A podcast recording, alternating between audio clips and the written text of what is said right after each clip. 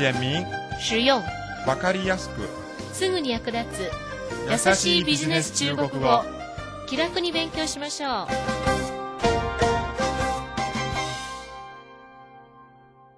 こんばんは。優しいビジネス中国語の時間となりました。担当は私劉飛です。中国東方航空がこのほど中国とインドを結ぶルートにインド人の客室乗務員を登場させることを発表しました中国の航空会社がインド人の客室乗務員を採用するのは今回が初めてです。今回採用されたのは62倍を超える競争率を勝ち抜いた19歳から21歳の16人の女性です。2006年2月に面接や筆記試験などが実施された後採用され月給は約800ドルだそうです。それでは今日の勉強に入りましょう。今日は第9課後半を勉強しますがその前にまず前回の内容をおさらいしましょうでは前回のスキットを聞いてみてください听说你公司在大连新建了金枪鱼加工销售基地，是的，日方投资渔业，这还是第一次。御社は大連で新しくマグロ販売加工基地を設立したそうですね。はい、今回日本側は初めて漁業分野に投資しました。いかがでしたか？前回の内容を思い出しましたか？では今日のスキットを聞いてみてください。最近你们好像经常吃金枪鱼，是不是？是的，最近在大城市里有很多店都挂着生鱼片的招牌。最近你们好像经常吃金枪鱼，是不是？是的，最近在大城市里有很多店都挂着生鱼片的招牌。マグロの刺身をよく食べるようになったのですね。最近你们好像经常吃 金枪鱼，是不是？はい、近頃は大都市の店では刺身の看板がたくさんかかっています。是的，最近在大城市里有很多店都挂着生鱼片的招牌。どうでしたか？センテンスが長いので読みにくいでしょうか？では単語と言葉を説明します。一つ目は、何々のような気がします。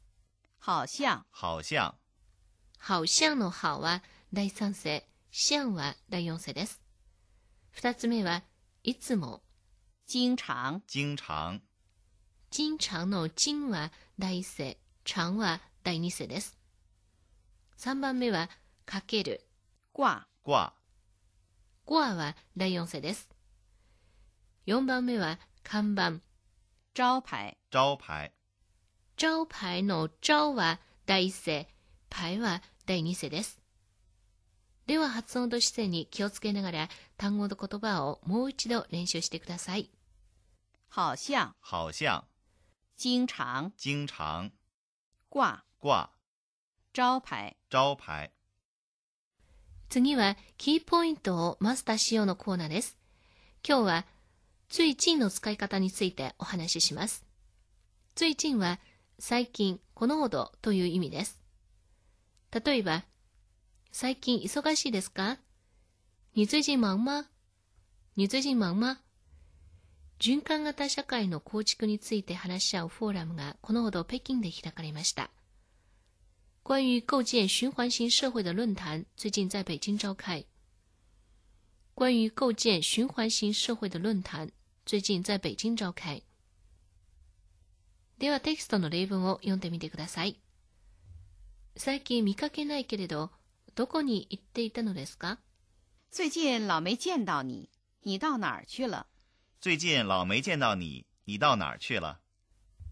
最近彼のことを知りませんか 最近有他的消息吗？最近有他的消息吗？いかがでしたか？最近の使い方、大体わかりましたか？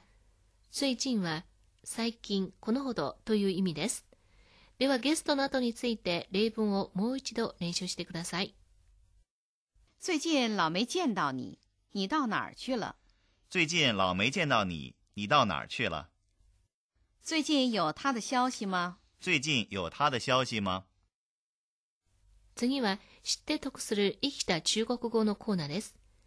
今日は海鮮の種類を覚えましょう。うなぎ、鳗鱼、鳗鱼、クラゲ、海蜇、海蜇、昆布、海带、海带、アワビ、鲍鱼、鲍鱼、カキ、牡蛎、牡蛎、ウニ、海胆、海胆、イカ、乌贼、乌贼、タコ。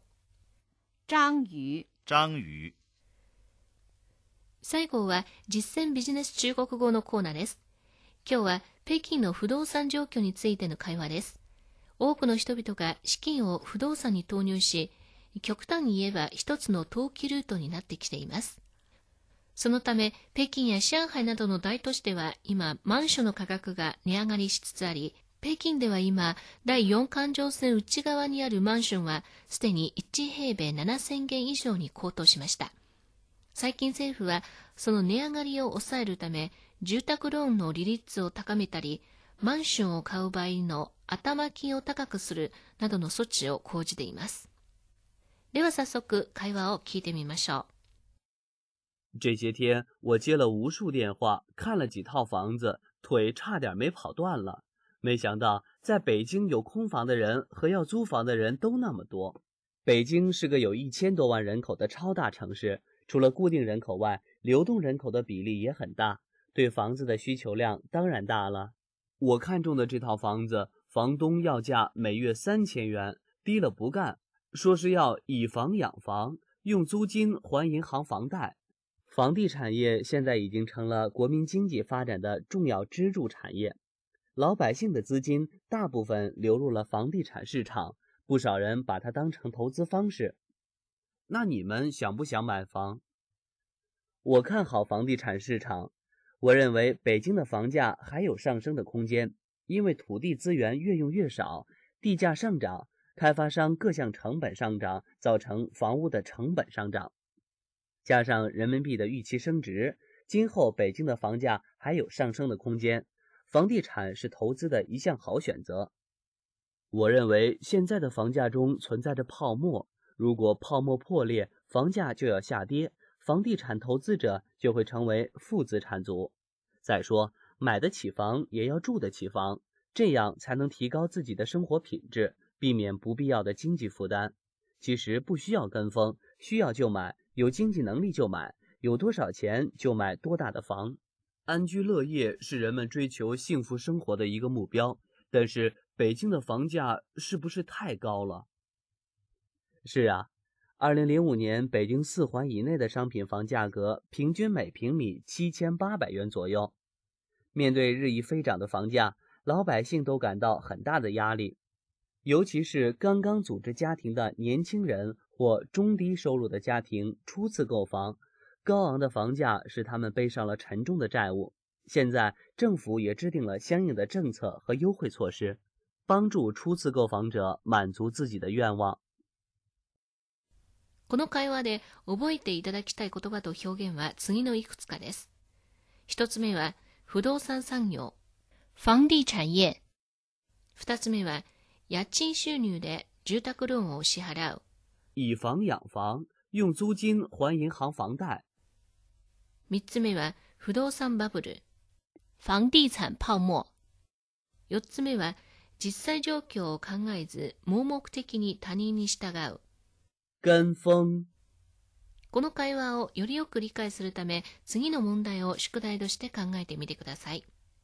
1、張さんはどうして不動産産業に対して楽観視しているのですか？